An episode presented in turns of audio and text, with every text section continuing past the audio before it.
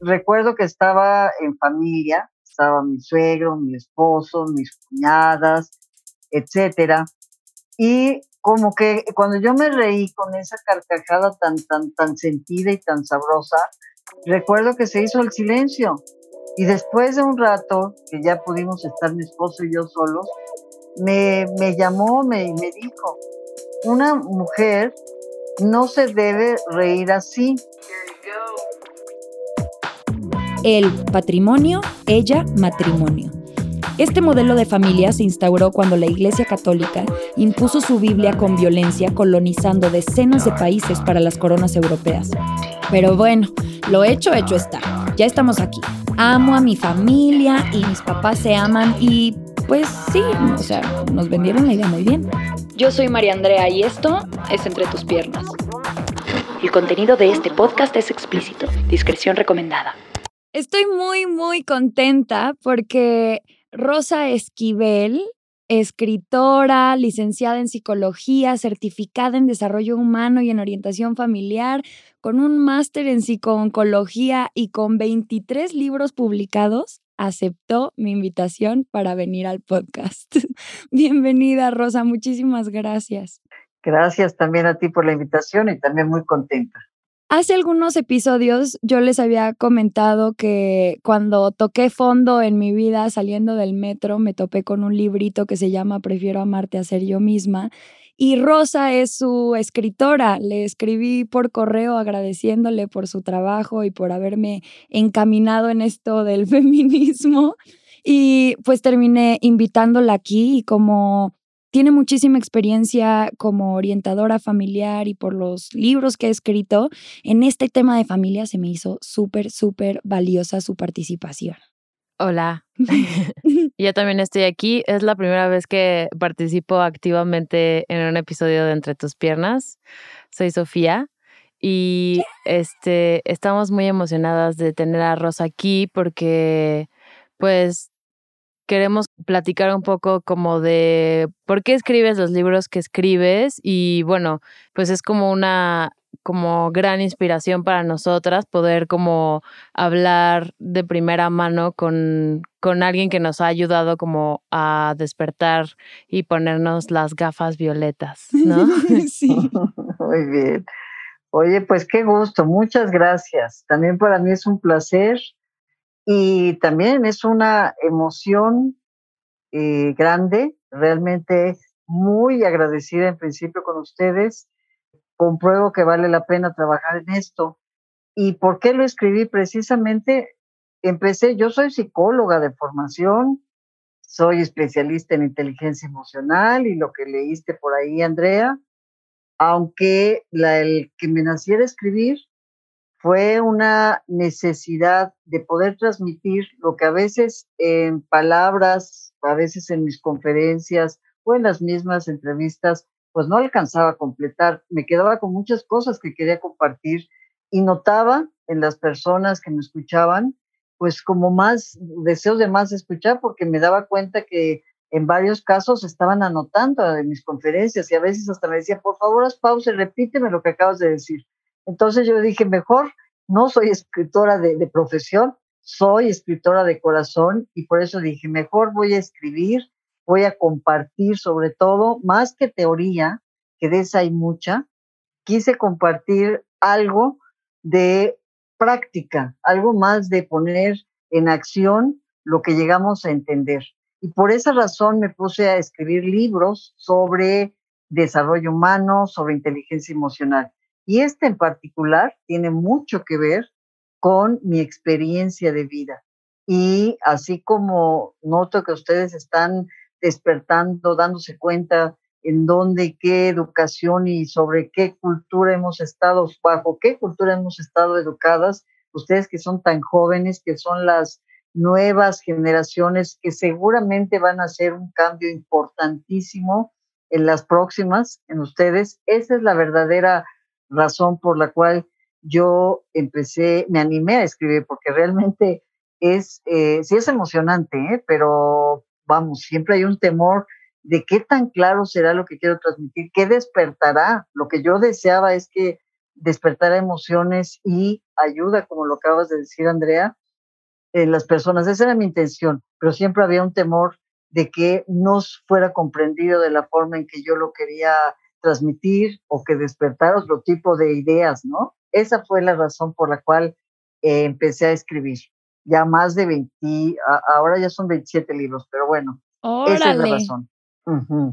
Pues muchísimas felicidades y muchas gracias porque a mí, como te dije en ese correo, de verdad me salvó la vida. O sea, nada menos que eso.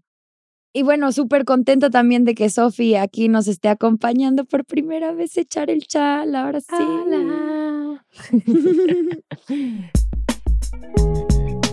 ¿Cómo llegaste a dedicarte a esto? Porque una cosa es por qué escribiste estos libros y otro qué te llevó a este camino de descubrir este sistema y esta cultura en la que estamos. En primera instancia, creo que es el, empezar a insertarme en un crecimiento o desarrollo personal.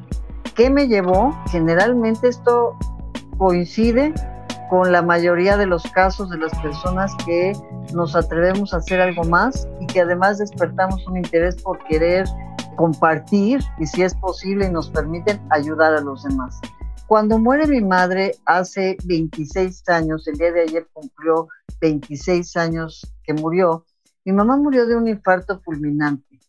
Y ahí me di cuenta de lo dependiente, o sea, definitivamente el gran amor que le tengo, sigo hasta la fecha, por supuesto, recordándola, pero me di cuenta de lo dependiente que era porque me deprimí, porque se me acabó el mundo. Yo tenía mis hijos, mi esposo ya en ese entonces, pero me di cuenta de cuánta falta me hacía mi mamá, pues vamos, físicamente, desde luego emocionalmente, pero me di cuenta que era muy dependiente.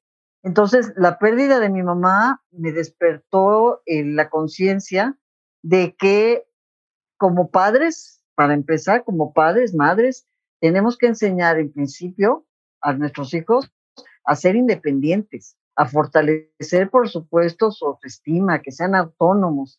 Y las buenas madres, como era la educación de antes, pues era educar a los hijos de esta forma, es decir, te resuelvo muchas cosas, tienes que estar como buscando constantemente la aprobación, como que el que seas dependiente de tus padres era algo que, a ellos les gustaba, les, hacía sentir que estaban haciendo bien su papel, y de ahí me nació la, la idea de empezarme a dar cuenta porque pues, empezó mi calvario. Es decir, pues al no estar mi mamá, enfrento la vida tal cual es y entonces me doy cuenta que estoy en una relación, en un matrimonio, donde pues eh, me realmente vivo con crudeza eh, la, las creencias de mi esposo, mis creencias, donde descubro que las creencias de mi esposo pues eran machistas, pero yo no sabía hasta que empecé, pues estoy hablando de hace 26 años, hoy se habla de estos temas de autoayuda, de crecimiento, etcétera, pues con mucha facilidad, hay muchísimos libros, pero cuando yo empecé en esto, eran muy pocos los libros, muy pocas las personas, aunque hubiera psicólogos y demás, que entendieran en profundidad lo que significaba lo, el, el educar a los hijos, a las hijas, de una forma eh, limitada, autoritaria, sobreprotección y las consecuencias que se pagaban. Era muy complicado que nos pudieran explicar esto. La mayoría incluso de los psicólogos antes se dedicaban, y esos eran los buenos, se dedicaban a dar consejos. No nos, realmente no nos daban una terapia, se convertían en verdaderos consejeros y esto no nos permitía darnos cuenta de la ignorancia que teníamos sobre todo de los derechos humanos, del respeto hacia nosotros mismos, por supuesto hacia los demás. Esa fue la razón principal por la cual yo empiezo a escribir y en particular este libro de Prefiero amarte que ser yo mismo. Ay, qué interesante. Qué interesante. A mí el tema del libro, para quienes no lo han leído, que por cierto se lo recomiendo muchísimo, muchísimo, muchísimo, lo que más me tocó fue cómo la percepción que yo tenía del mundo justamente había sido formada en mi núcleo familiar y cómo me aprendí a relacionar y sobre todo la parte de la autoestima fue la que más me movió, como yo no creía en mi propia realidad porque desde chiquita nunca me habían permitido confiar o expresar o, o hacer. Y creo que todas hemos vivido situaciones similares donde nos menosprecian, donde nos silencian o nos dicen que somos histéricas o locas o exageradas. Y en tu experiencia, ¿cómo esta forma de enseñarnos donde se niegan las emociones y justo la inteligencia emocional para resolver todo lo más práctico posible, cómo nos impacta en el resto de nuestras vidas, en el desarrollo? Pues es determinante. Es decir, cómo si nos ponemos a analizar que nosotros vamos a actuar acorde a lo que creemos. Entonces, pues solamente imagínate esto, si yo estoy convencida de creencias como que estoy para servir, debo de aguantar para que mi relación dure, no tengo derecho a expresar mis emociones, sobre todo las que son emociones calificadas como negativas o malas, o una mujer nunca debe de decir o expresar determinadas emociones o pensamientos. Bueno, en un momento, te puedo decir que en un momento dado de mi vida, recuerdo una crítica muy severa sobre una risa que me salió espontánea, es decir, no una risa, una carcajada. Y recuerdo que estaba en familia, estaba mi suegro, mi esposo, mis cuñadas, etcétera. Y como que cuando yo me reí con esa carcajada tan, tan, tan sentida y tan sabrosa, recuerdo que se hizo el silencio. Y después de un rato, que ya pudimos estar mi esposo y yo solos, me, me llamó me, me dijo, una mujer no se debe reír así, a carcajadas. Ay, yo me sentí tan mal que además todo esto, ¿verdad? Que hemos aprendido dentro de la educación es a sentirnos culpables, culpables de cómo somos, de lo que hacemos, de lo que decimos. A, a raíz de ese momento, por eso, por eso te puedo decir cómo puede afectar en tu vida. Con baja autoestima y después con esos comentarios, a raíz de ese momento yo tenía miedo de reírme, de hablar, de saber si estaba diciendo lo correcto, lo incorrecto, de incluso hasta de lo que pensaba. Yo no sabía si lo que estaba pensando era bueno, malo, ofensivo. O sea, ¿qué generó esto que es esta violencia psicológica? Pues una duda en mí, en, mi forma de pensar, de, de, percibir, de creer. Entonces, se, eh, me hice una dependencia, una codependencia de la aprobación constante de mi esposo lo que él me dijera era lo que estaba bien, porque bueno, pues él tenía la, la, verdad, o sea, yo así lo veía como el, el, poseedor de la verdad, entonces si él autorizaba, decía, estaba bien hecho, era correcto, estaba comportando como lo que se supone que era, porque bueno, pues hasta ahí descubrí, bueno, ahora ya me río, ¿verdad? Pero ahí descubrí que entonces yo era como una salvaje, porque pues yo no tenía tanto en mi casa, en mi, en mi familia, es decir, en mi, núcleo principal no teníamos esas creencias. Por supuesto que había otras limitantes, pero en ese sentido no. Entonces, para mí fue una, y luego mis padres divorciados, pues entonces como que traía además un estigma, porque entonces yo sí creía a mi esposo con una familia conformada tradicional y yo vengo de una familia donde mis padres se divorciaron, bueno, pues entonces yo definitivamente pensaba que sí tenía la razón que yo valía menos, que debía estar agradecida de haber encontrado un hombre que de esas, con esos valores y esas este, características, se hubiese fijado en mí, incluso que me hubiese pedido matrimonio. Entonces, imagínate lo importante que son las creencias, la educación, ¿Cómo lo hicieron? Bueno, pues mis, mis papás, aunque repito, no era tan marcado, pero sí tenían, desde luego, las, las creencias básicas de formar diferente o educar diferente a las niñas que a los niños. Esto también era muy claro entre los permisos, entre las formas de, hablar, bueno, lo que estudiábamos. Yo recuerdo que mi papá me decía, oye hija, yo creo que te conviene estudiar para, porque tú te vas a casar y te van a mantener, entonces puedes estudiar para maestra, puedes estudiar para ¿qué me decía mi papá? Como, por, como una especialidad así de cuidadora, no me acuerdo muy bien, pero todo esto planeado porque yo me iba a casar y me iban a mantener y yo iba a ser una señora de mi casa, ¿ok?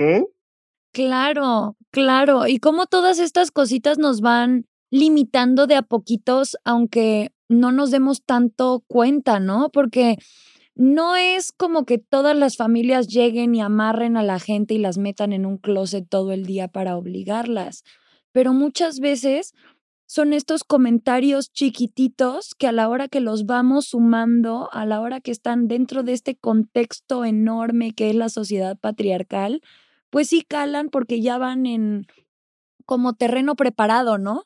Sí. Yo vengo de una familia tradicional de, la, de parte de mi mamá y no tan tradicional de parte de mi papá. Y cuando mis papás se divorciaron, pues lo primero que pasó fue que nos fuimos a, o sea, como que regresamos a casa de los abuelos, ¿no? Y mi abuelo siempre fue como esta figura perfecta patriarca, encargadora de todos, que solucionaba todos los problemas, que cualquier cosa que alguien necesitara, él salía a defender con su, casi casi con su pistola y su escopeta y, y era una figura como súper respetada en la familia, ¿no? Como que dentro de la dinámica familiar como de mi mamá y sus hermanos, mi mamá es la segunda hija y luego llegaron dos hijos, ¿no? Entonces, los primeros dos como eh, descendientes de mi abuelo y de mi abuela fueron mujeres y pues no se cansaron hasta que tuvieron al tercero que le puso el nombre, el mismo nombre que él tenía, ¿no? Que es mi tío Quique, saludos, te amo mucho. Este, y que es fan de Entre tus piernas, también le escucha pero la dinámica en, casa de, o sea, como que siempre hubo una rivalidad muy fuerte entre mi mamá y su hermana, porque siempre las dos estaban buscando la completa aprobación y ser la favorita siempre del papá. Como que no les importaba tanto lo que pensara la, la mamá, sino lo que querían era como siempre agradar y siempre como buscar la aprobación del papá. Entonces siempre hubo una rivalidad entre ellas. Nacemos los nietos, crecemos los nietos, ya había como este como pique y era pues era ya como tedioso para todos porque además, o sea, había como dinámicas de comida familiar en la que todos estábamos felices y de repente siempre había un punto en el que mi mamá y mi tía se peleaban, ¿no?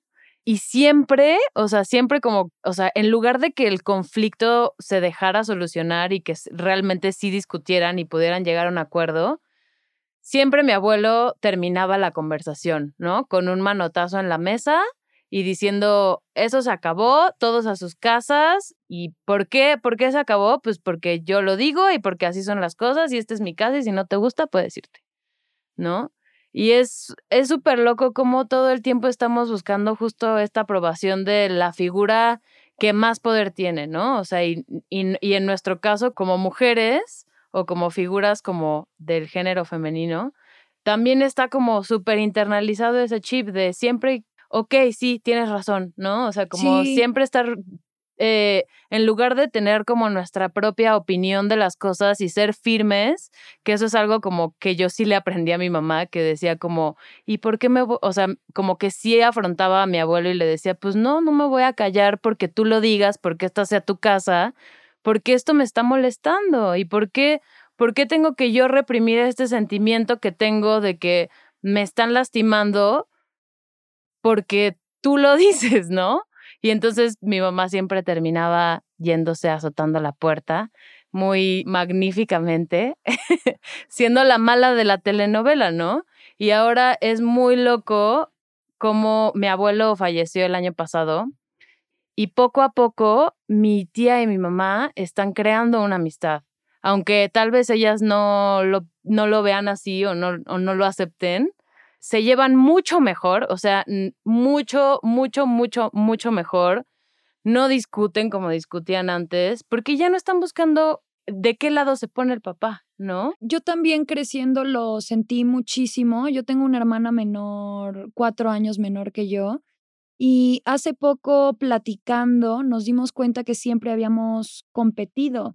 Y también tenía que ver con esta dinámica familiar de, a ver, pero ¿quién escribe mejor? No, pero la que canta bien es fulana. No, pero la buena para la cocina es sutana. Y entonces bajita la mano todo el tiempo estábamos compitiendo y a la vez cualquier cosa que hiciéramos para halagar a la otra como para imitarla, ya lo veíamos como la estás imitando. Como tomándote Qué copiona eres. ¿no? Ajá, pero como si fuera algo malo cuando pues es normal admirar a alguien y querer replicar lo que hace, pero está muy estigmatizado. Y apenas, digo, ya en nuestros 20 las dos nos dimos cuenta de cómo todos estos mensajitos de competir, de, de meter cizaña entre unas y otras y a la vez buscar aprobación de papá, que yo todavía reconozco que muchas cosas que hago inconscientemente lo sigo haciendo por eso, como... Y me recuerda mucho a las situaciones de trata donde describen que quienes ejercen esa violencia de, de reclutar a personas para las redes de trata, les llenan de regalos y les dicen, mira todo lo que yo te puedo dar, y luego se los retiran y le dicen, bueno, si quieres que te lo vuelva a dar porque ya te enseñé esto, tienes que hacer lo que yo te estoy pidiendo. Y muchas veces no son un trato explícito, no es algo que hayas acordado o estado de acuerdo, solo es esta manipulación por medio de cosas que en mi familia también pasó un montón, o sea, mis abuelos con mis tíos le soltaban dinero con el, pero tienes que venir a cenar en tal fecha y si no, pues ya no eres de la familia y a ver si le presto a tu hijo para que pueda ir a la universidad que quiere o no todas estas manipulaciones que muchas veces como ocurren en el seno familiar no nos damos cuenta. Pero me gustaría preguntarte, Rosa, ¿cómo podemos identificarlo mejor?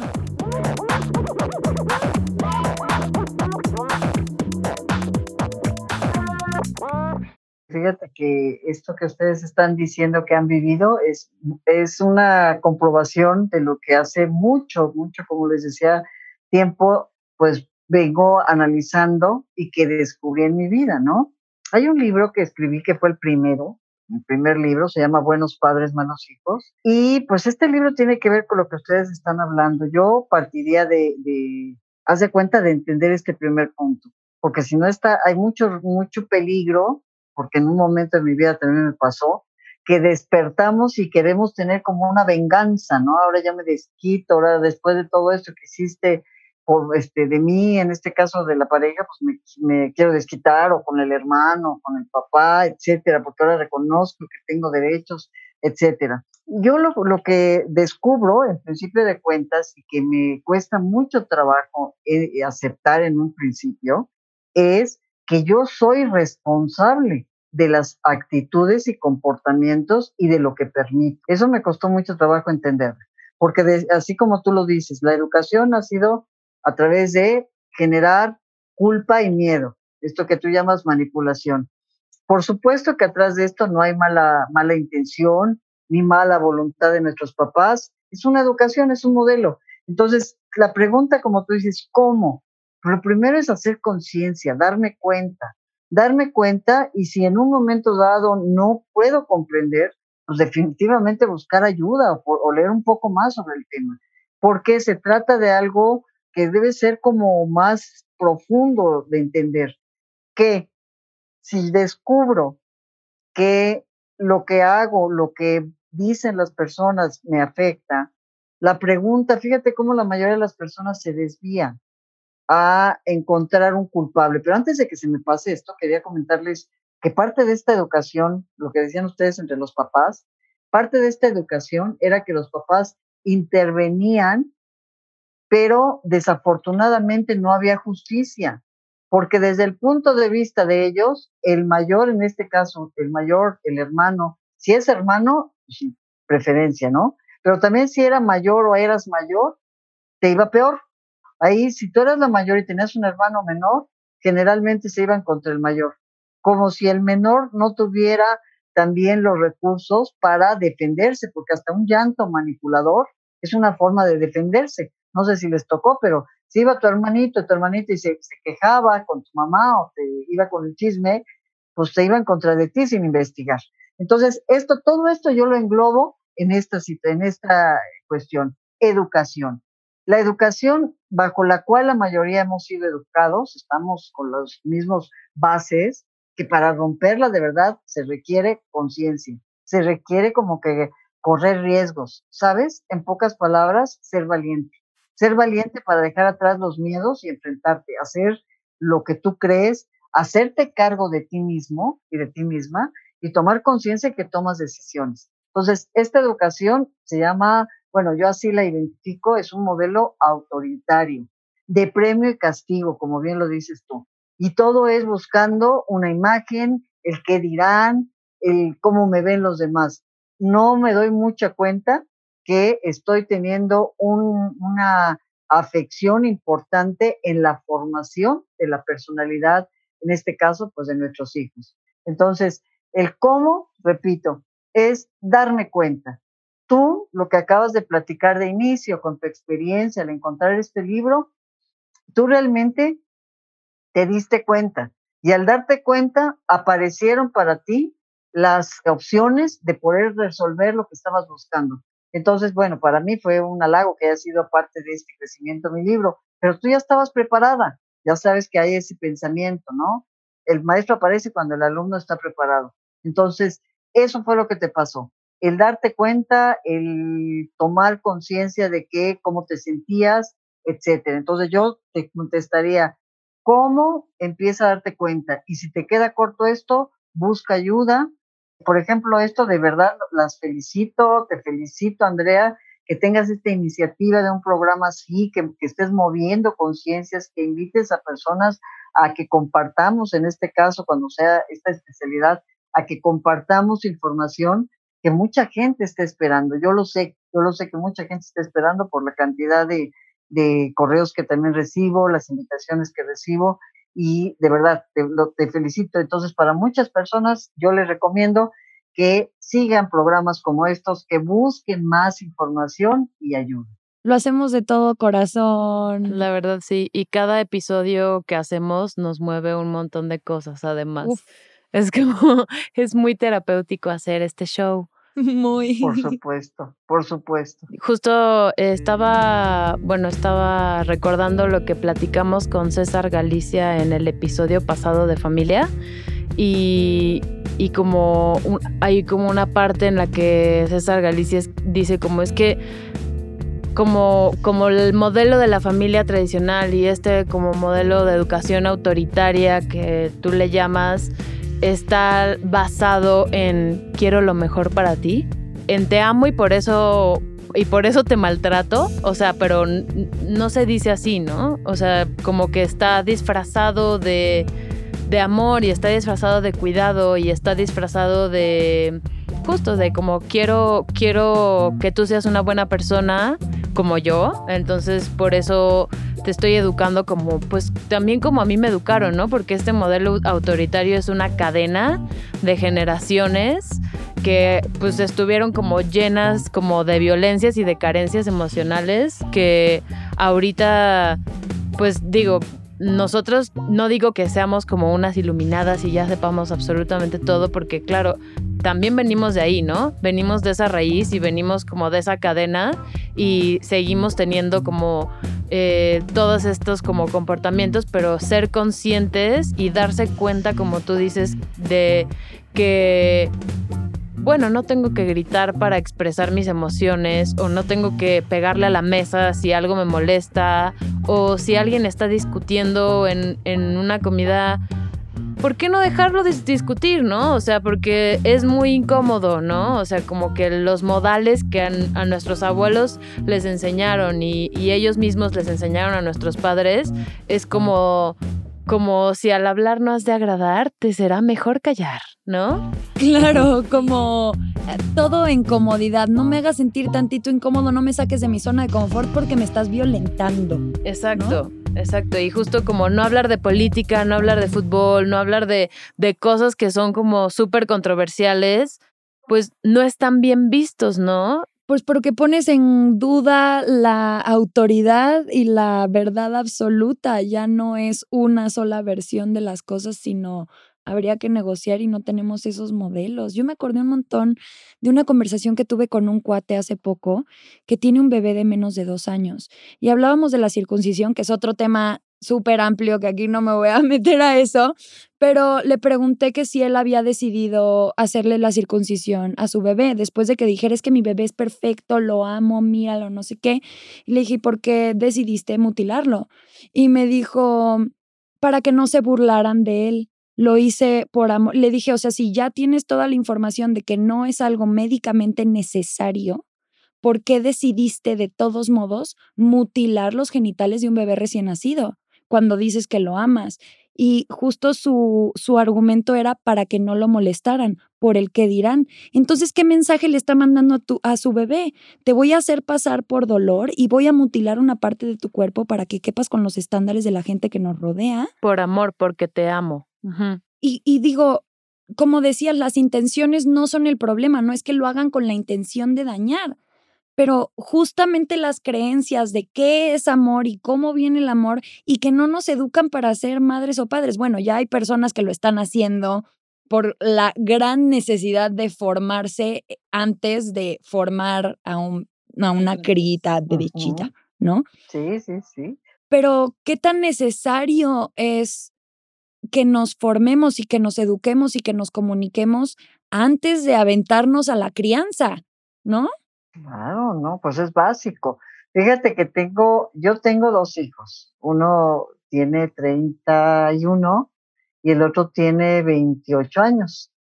Y bueno, el, de 31 se casó, todavía no ha tenido hijos hace tres años. Y el de el que está todavía soltero, le pregunto, esto tiene novia y bueno, pues está muy contento y demás, pero cuando hablamos del tema de los hijos, me doy cuenta de la conciencia que tiene, de lo que implica ser padre. Y, eh, su pregunta normalmente es en estas pláticas de decirme, mamá, ¿ustedes cómo le hicieron? ¿Cómo le hicieron para que no saliéramos tan malos?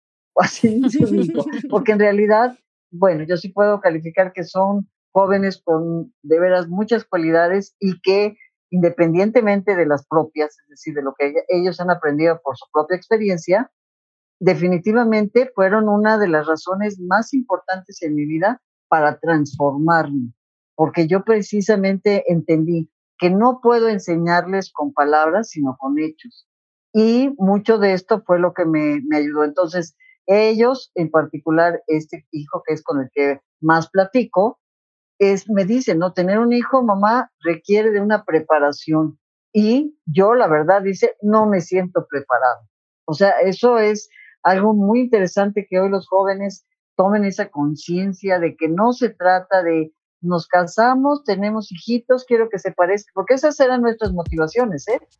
Es la muestra de nuestro amor, que tenga un parecido a ti, que tenga el cabello como el tuyo, que tenga la estatura, vamos, ese era el ideal para tener un hijo. Y más rasgos físicos, ¿no? Era como la aspiración también. Como de, mira, es igualita a mí.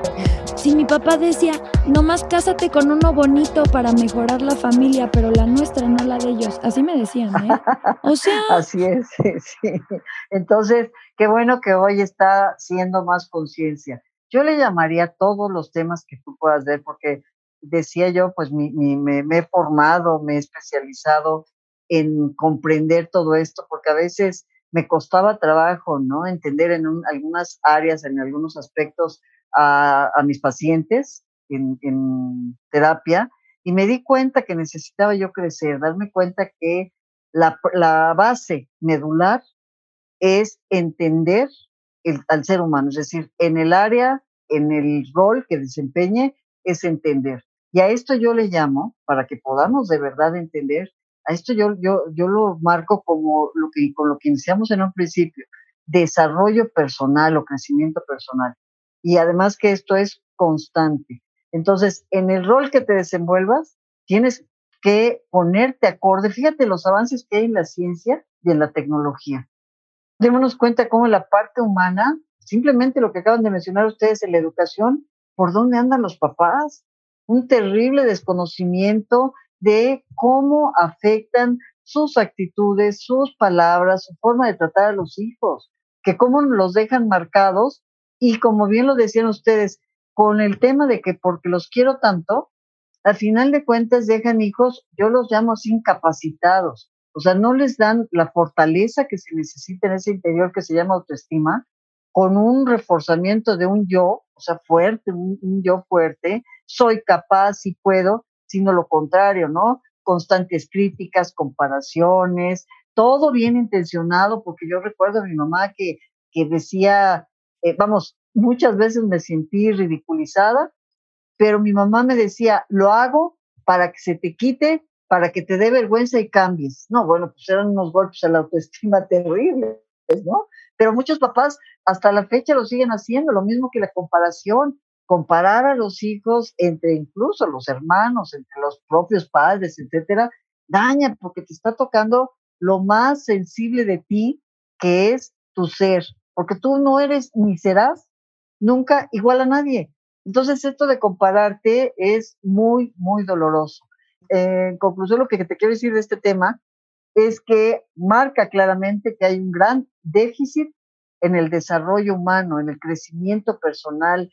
Entonces, ¿cómo vamos a empezar? Bueno, pues como ustedes, por esta área que están tocando, la parte de la sexualidad, de los derechos eh, de la mujer, etcétera, a final, bueno, no de la mujer, porque en general son los derechos humanos, ¿no? Sino hacer notar que la mujer no los había ejercido. Esto, todo esto es lo que nos está ayudando a tener este crecimiento, porque no es una evolución, es un crecimiento. Hace unos pocos días estaba yo viendo, qué pena que no me he acordado de cómo se llamaba esta película, pero quizás ustedes la conozcan. Tenía algo que ver con las, los, invaden o nos invaden, otra nueva invasión, algo así se llama. El tema es que nos habla un reportero, un entrevista, va a varios países eh, de Europa, dentro de ellos Finlandia, Suecia, eh, Francia, Inglaterra, y bueno, nos, nos invita un poco a través de esta película a ver cómo es esta cultura y toca varios temas, pero vamos, parecía, yo pensaba que estaba en una, en una película de ilusión, ¿eh? Yo dije, esto no puede ser cierto. ¿A qué me refiero? Vamos, desde las cárceles.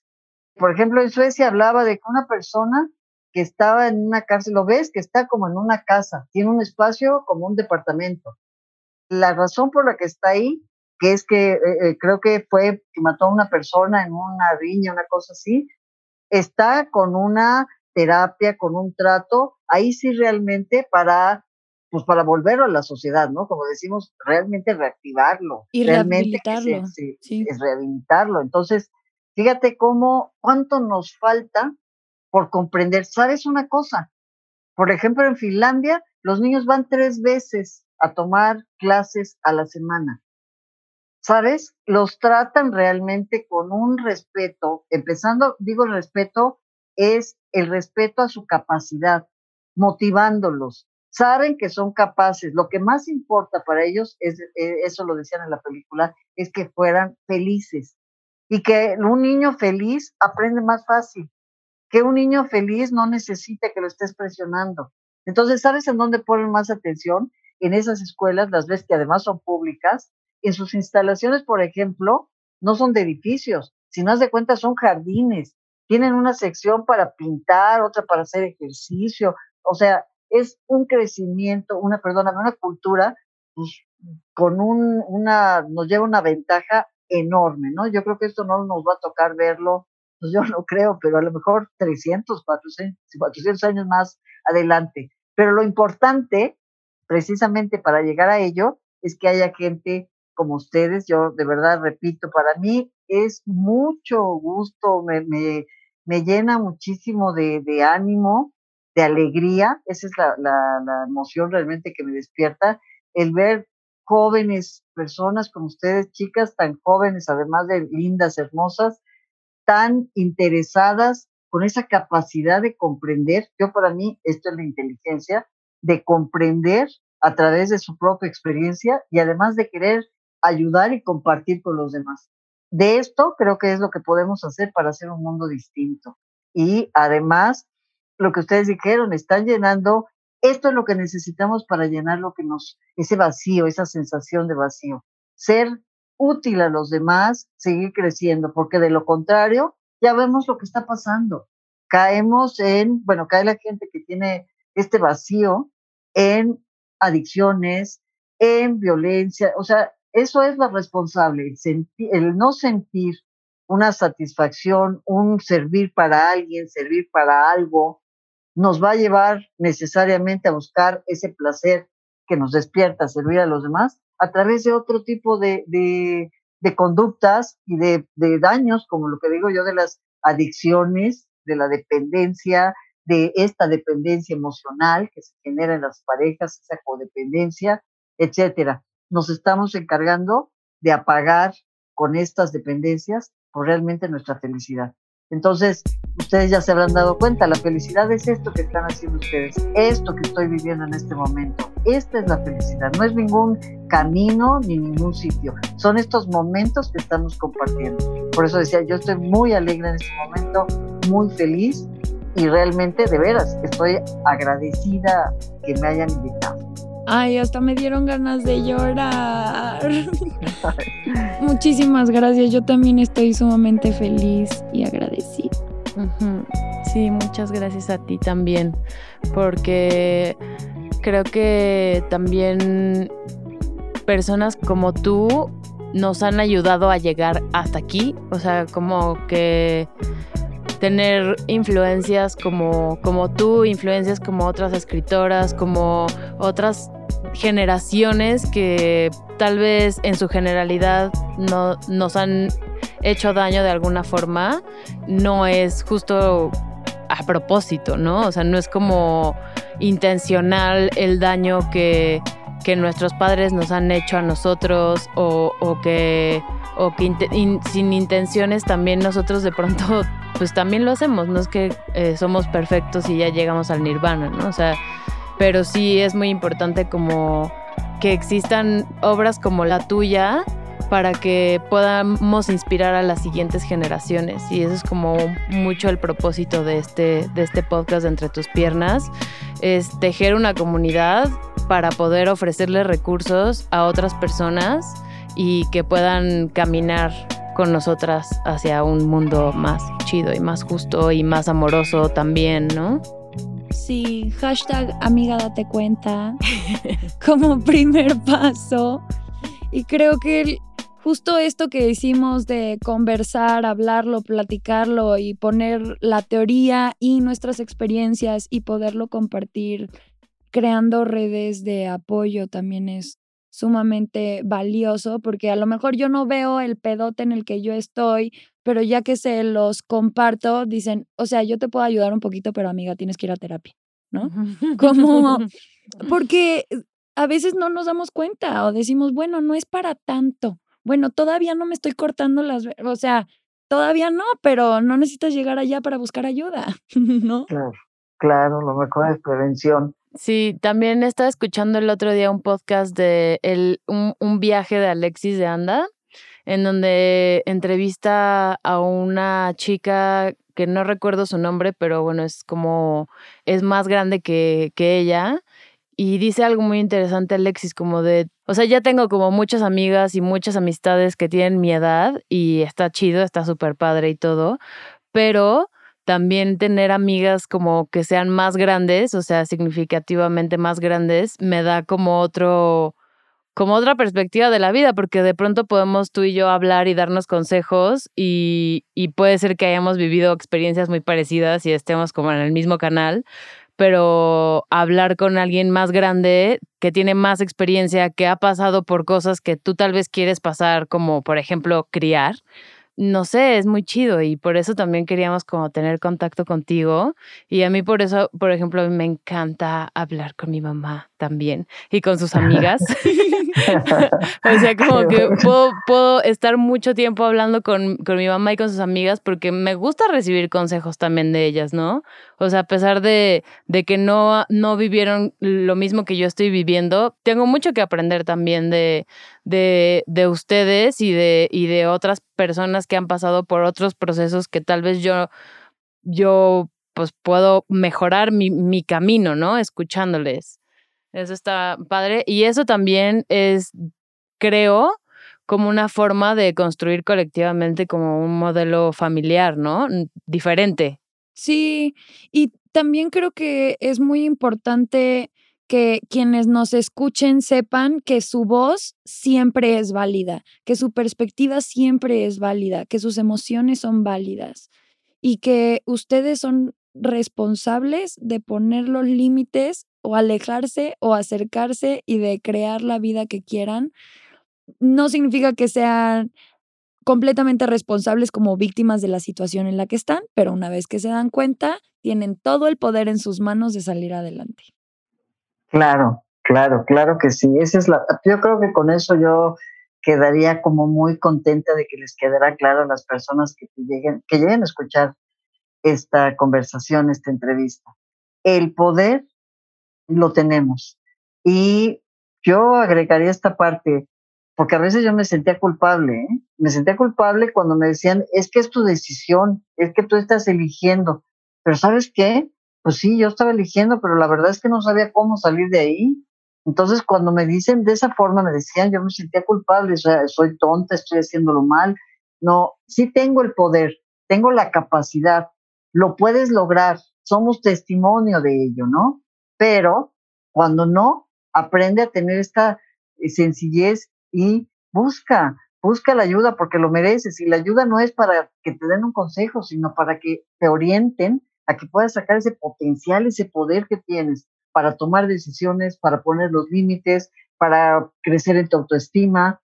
Sí lo tienes, nadie lo hace por ti, simplemente te van a orientar, te van a guiar, ¿verdad? Totalmente. totalmente. Yo te quiero preguntar, como nos compartiste tu experiencia de la risa y nos compartiste también como un poco el despertar que tuviste y lo que te inspiró a escribir el libro. En tu experiencia, ¿cómo tú has visto como en estos 26 años que llevas escribiendo y que llevas estudiando y que llevas conociendo como todos estos temas, ¿cómo has visto que afecta a la familia y los roles de género a las personas y qué tanto ha cambiado como esa dinámica en estos años? Ok. Pues fíjate que, que el fondo todavía no creo que haya cambiado mucho. Es decir, sí, eh, las chicas, los chicos actúan diferente, pero no, no creo que esté cambiando, como te decía de fondo, porque hay, creencias que al no ser conscientes, pues de manera inconsciente las, las vamos sacando. Lo que está cambiando es de, ¿cómo te podría decir? Como que el disfraz, como que lo de encima cambia, la forma de expresar, pero el fondo no cambia. Muchos eh, jóvenes, me doy cuenta también en terapia, como muchos jóvenes pues siguen siendo desde luego educados por, como esto que decías tú, viene la, la herencia de la generación en generación, el modelo. Entonces te estoy hablando de jóvenes, pues vamos, de adolescentes, 16, 17 años, con creencias de, de los papás, de los papás y abuelos. Entonces, a pesar de que están viviendo en este momento, en momentos se sienten como ridículos de hacerlo porque tienen una información actual, las de cuenta, ¿no? Que hay, por ejemplo, que no te mande tu novia, por poner un ejemplo. Entonces, va, eh, ahí, está la creencia que le, que le sigue generando conflicto al joven cuando en realidad la novia pues, tiene toda la libertad de pedirle si quiere llevarla o no, pero visto ante los otros cuates, amigos, etcétera, no, pues te está mandando, te quiere manipular. Pues todo esto tiene que ver con las creencias de, de este machismo, podemos llamarlo así, que inevitablemente surge en ese tipo de situaciones. Entonces, te repito, ha cambiado como que la forma de expresar, pero todavía, la, por eso te decía que nos va a llevar mucho tiempo modificar estas creencias. Va a tener que llegarse un poco más profundo a una conciencia donde de verdad nos creamos, estemos convencidos del primer valor, que todos valemos lo mismo, que no importa si eres hombre o mujer, ese es el principio, el valor como persona. A partir de ahí, cuando tú ya te lo creas y estés convencido, te vas a dar cuenta que vas a tratar de la misma manera como te tratas a ti, lo que entiendes, a una mujer, a un niño, a un anciano, a un pobre, a un rico, a un enfermo, etcétera, porque está centrado y convencido que el valor de la persona no tiene que ver con lo que hace, con lo que es, con el sexo que tiene, etcétera. Entonces, para comprender eso, pues todavía nos falta mucho. Entonces, la, la pregunta que hacías, pues todavía hay que trabajar. Ahora, de acuerdo a mi experiencia, pienso que sí tiene una afección porque pues la estamos viviendo. Es decir, ustedes me acaban de hacer eh, compartir, pues que han vivido, que han caído, que han tenido un sufrimiento, que han vivido un golpe ahí en su vida por esta educación. Bueno, pues creo que ahí está la respuesta. ¿Sí tiene un efecto? Sí. ¿Sí influye? Pues lo estamos sufriendo. Entonces, en el momento que modifiquemos estas creencias, que tomemos conciencia de estos eh, cambios que incluso lo que estamos viviendo en la actualidad, esta pandemia que estamos viviendo, que ojalá muchos comprendan, le encontremos el lado de aprendizaje para, para un crecimiento, ojalá lo entendamos, sea una oportunidad para fortalecer relaciones en la familia, para tomar este tipo de, de información, para crecer como seres humanos. Ese espacio que mucha gente está desesperada porque no sé qué hacer más en casa. Me estoy dedicando a comer, estoy dedicando a ver a veces eh, televisión de programas X. Bueno, pues hay mucho, mucho, muy buen momento para empezar para estar contigo. El, el, espacio del ocio ya lo hemos sabido y lo hemos comprobado que nos permite tener creatividad, pero sobre todo fortalecer las relaciones con nuestras parejas, con nuestros hijos, etcétera, a través de, la convivencia en casa y también pues por estos medios, ¿no? Entonces, yo resumiría a lo mejor en esto. Hay que poner más atención en las creencias, identifícalas y ponte ese reto, a ver, mi creencia. Yo me baso en cuestionar las creencias a través, de cuenta, de un catalizador o de un filtro. ¿Cuál es mi filtro? Si son mis creencias racionales, adelante. Si son irracionales, le paro. Entonces, me he dado cuenta que, pues, de hecho, es la base de mi terapia, que las personas podemos modificar esta, estas creencias pues, a través de ser conscientes y valorarlas. Y ahí se van a dar cuenta, a lo mejor si necesitamos más información de saber, bueno, pues, ¿qué es esto de racional? No lo digo yo, no lo dicen ustedes, sino tiene una base, un sustento. Para empezar, si una creencia irracional tiene que tener bases, datos, comprobación, basada en una verdad, por supuesto. Entonces, imagínate cuántas de las creencias que tenemos son irracionales, son absurdas, son falsas, pero con esas nos movemos. Entonces, habría que empezar por analizar esto. ¿Cómo ven? Ay, me encanta. Me, encanta. Me encanta tu teoría. Y, y La podrías, Yo también. Sí, porque estaba transformando, bueno, estamos transformando todo el sentido común de nuestra sociedad. Es como yo lo percibo, esto de la teoría queer y de tantos movimientos sociales justo van a la a cambiar la forma en la que creemos que funciona el mundo y cómo queremos imponer que así sea. Para concluir, me encantaría que compartas cómo te podemos encontrar, para más libros, terapia, pláticas, talleres, por favor compártenos esa información. Claro, con mucho gusto. Bueno, a través de mi correo o de mi página directamente o de mi WhatsApp. Mi página es www.rosaesquivel.com www.rosaesquivel.com Mi correo es rosy bajo esquivel r arroba yahoo.com.mx. Y mi WhatsApp, por el cual me pueden mandar mensajes y sí contesto, aunque a veces se me hace un poco complicado, lo sabemos cuando estamos con muchas ocupaciones, pero sí contesto, es 55 36 72 50 70. Ese es exclusivamente WhatsApp y por el cual atiendo. Así es que ahí me pueden contactar. Oye, Rosa, una pregunta. ¿Tú estás en la Ciudad de México? Por supuesto, estoy en la Ciudad de México. En este momento estoy evitando, aunque no totalmente, pero estoy evitando tener eh, terapias presenciales y de todos modos estoy, estoy a través de este medio, por Zoom o por videollamada. Así es que sí puedo dar terapias, y puedo dar orientación y con todo gusto comparte mis datos. Estoy para servirles. Muchísimas gracias. Ay, muchas, muchas gracias por esto a las dos, a Rosa y a Sofi, por estar aquí, por haber compartido en este espacio y por un episodio más de Entre tus piernas. Y ahí estamos. Este es nuestro décimo episodio. ¡Woo! ¡Qué bien!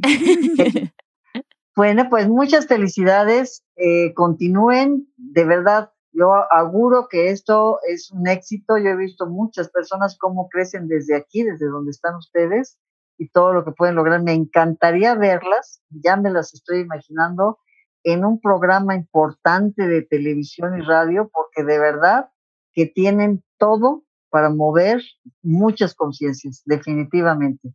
las, las felicito, que tengan unas felices fiestas, que Dios las bendiga y bueno, pues espero que pronto volvamos a tener contacto. Muchas gracias. igualmente, muchísimas, muchísimas gracias. Un beso enorme y felices fiestas. Gracias. Que estés muy bien, Rosa. Gracias, Sofi. Bye. Vamos terminando el primer año del podcast Entre tus piernas y les queremos contar que el próximo año van a ser más episodios. Ya no nada más uno al mes, sino que ya va a ser más seguido. Además, viene un libro por ahí que nos emociona un montón.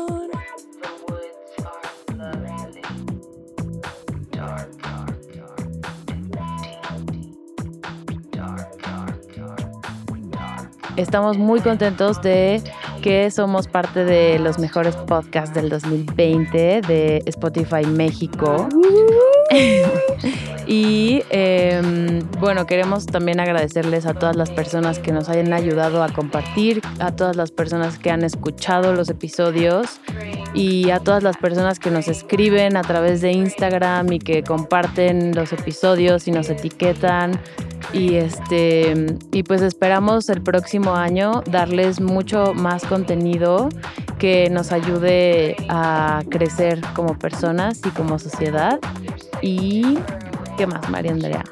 Ah, y si haces arte de algún tipo y te gustaría colaborar con nosotras, mándanos tu información por Instagram o al WhatsApp de Entre tus Piernas que está en las notas del episodio para ver cómo colaboramos porque queremos hacer mucho arte con más artistas y colaborar con más gente. Vamos a tomar el Patrick.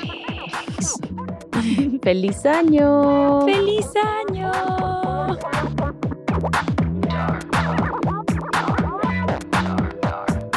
Yo tengo siete años viviendo en, Guadalajara y no estuve mucho tiempo presente en mi pueblo hasta ahora que, que vuelvo después de tanto tiempo. Yo creo que nueve de cada diez personas que me encontraba, siempre sus preguntas, hasta los días de ahora es, ¿ya te casaste? Oye, ¿y ya tienes hijos? Manches, te va a ir el tren, ¿qué onda con eso? ¿Qué pedo? Oye, no manches, ya quedaste ahí, ¿eh? O sea, ¿qué pedo? Güey, tengo 25 años, de poquito, no manches.